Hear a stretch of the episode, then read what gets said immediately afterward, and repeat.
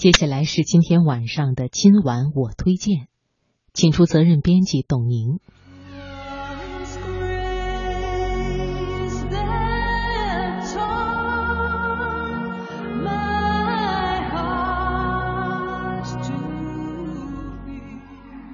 月色如水，春秋意境，品读天下，聆听永恒。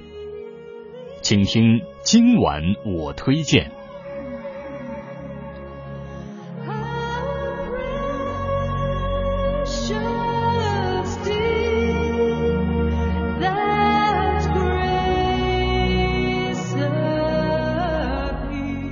在上海张江高科技园区北侧，有三座小楼，是医药网的总部。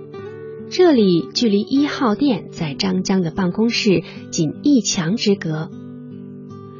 医药网是中国第一批获得国家食品药品监督管理局颁发的互联网药品交易许可证的合法网上药店，成立于二零一零年七月。二零一五年八月六号，医药网 CEO 陈华对外确认，这是他在医药网工作的最后一天。就在几天前，医药网董事长于刚刚召开全体员工大会，宣布回归。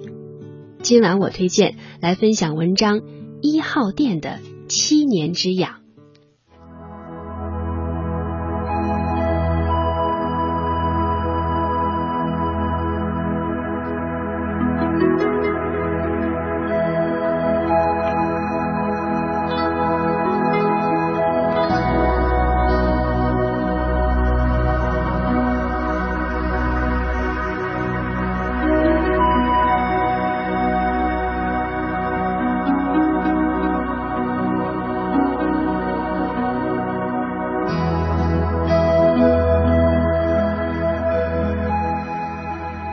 在过去的七年里，创始人于刚是怎么失去视若亲生子的一号店的？最近一个月，于刚连续成为张江科技园内两家公司换帅的主角，只是一出一进，角色不同。二零一五年七月十四日，随着大股东沃尔玛全资并购一号店。于刚和刘俊岭作为一号店的创始人，清退所有股份，确认离职。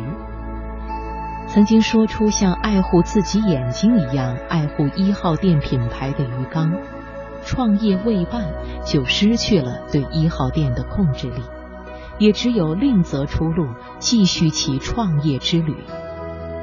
从一号店到易药网，于刚的电商情节没有变。只是这一次，从阿拉伯数字一变成了大写的一，从悲情男主角变成了超人归来。如今的于刚已经不是七年前那个为了推广一号店只能带着太太站在地铁口发传单的人，而是手握大笔资本的真正资本家。医药网曾是一号店的一个频道，沃尔玛控股时。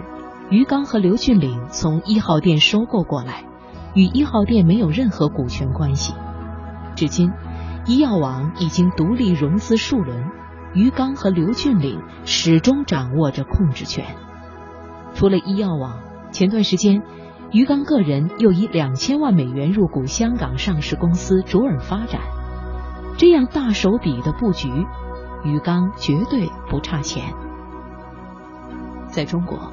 从一个职业经理人到真正的资本家，需要几个步骤？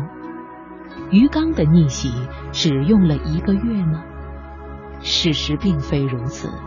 从二零零八年至今，他用了整整七年。借力一号店，于刚在五十岁的知天命之年实现了人生逆袭。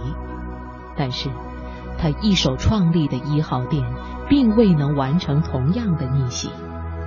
如果我们把刘强东的京东和马云的淘宝视作中国电商第一阵营，那么之后鱼缸一号店、王志全库巴网、胡广奇、易迅网这些2006年之后出现的后来者，都曾经试图冲击或者是接近第一阵营，但是最终功败垂成，创始人最终都卖掉公司挂印而去。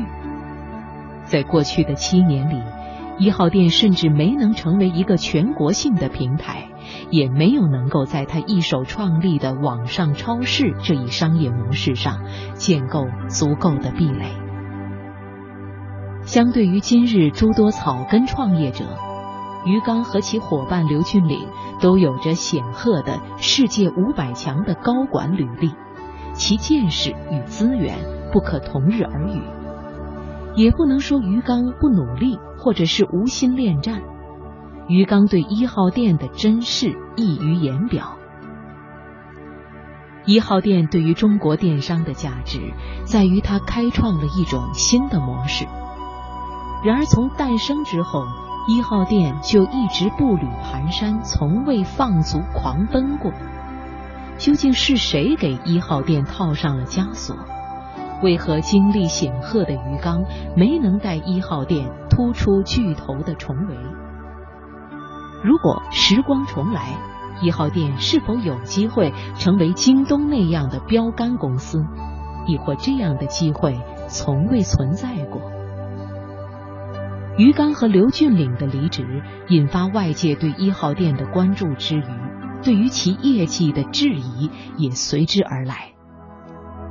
二零一五年一月一日，与往年一样，一号店的员工收到了于刚发出的邮件。然而和过去不同的是，邮件并没有提及上一年的企业运营指标。二零一四年，邮件上出现的二零一三年交易额是一百一十五亿元，同比增长百分之六十九点六。二零一四年设定的目标是二百五十亿交易额，但是目标并没有达成。二零一四年是个分水岭。二零一零年以后，进入电商行业的巨额资本，利用四年时间结束了行业群雄逐鹿的混乱局面，划定了行业格局。互联网强者恒强的马太效应发挥的淋漓尽致，流量、资本、人才等资源迅速集中，一幕幕成王败寇的悲喜剧也都有了结局。马云、刘强东先后以上市完成了王者加冕，而陈年、卜广奇这些曾经风光无限的名字，已经很少被提及。当中国双寡头的电商平台格局被认为短期内很难撼动时，这实际上使得中国的二线电商品牌已经处于一个非常尴尬的地位。上攻已经不可能，只能退守。例如，当当就采取收缩品类的方式来巩固阵地。但是守不守得住是另一回事。早在二零一三年，刘强东的宿迁同乡、原京东 IT 采销部负责人孙佳明就被刘强东调去负责日用百货品类，释放的信号很明显。京东的主品类三 C 和大家电增速放缓，刘强东派自己最得力的干将做日用百货，就是要在这个品类发力了。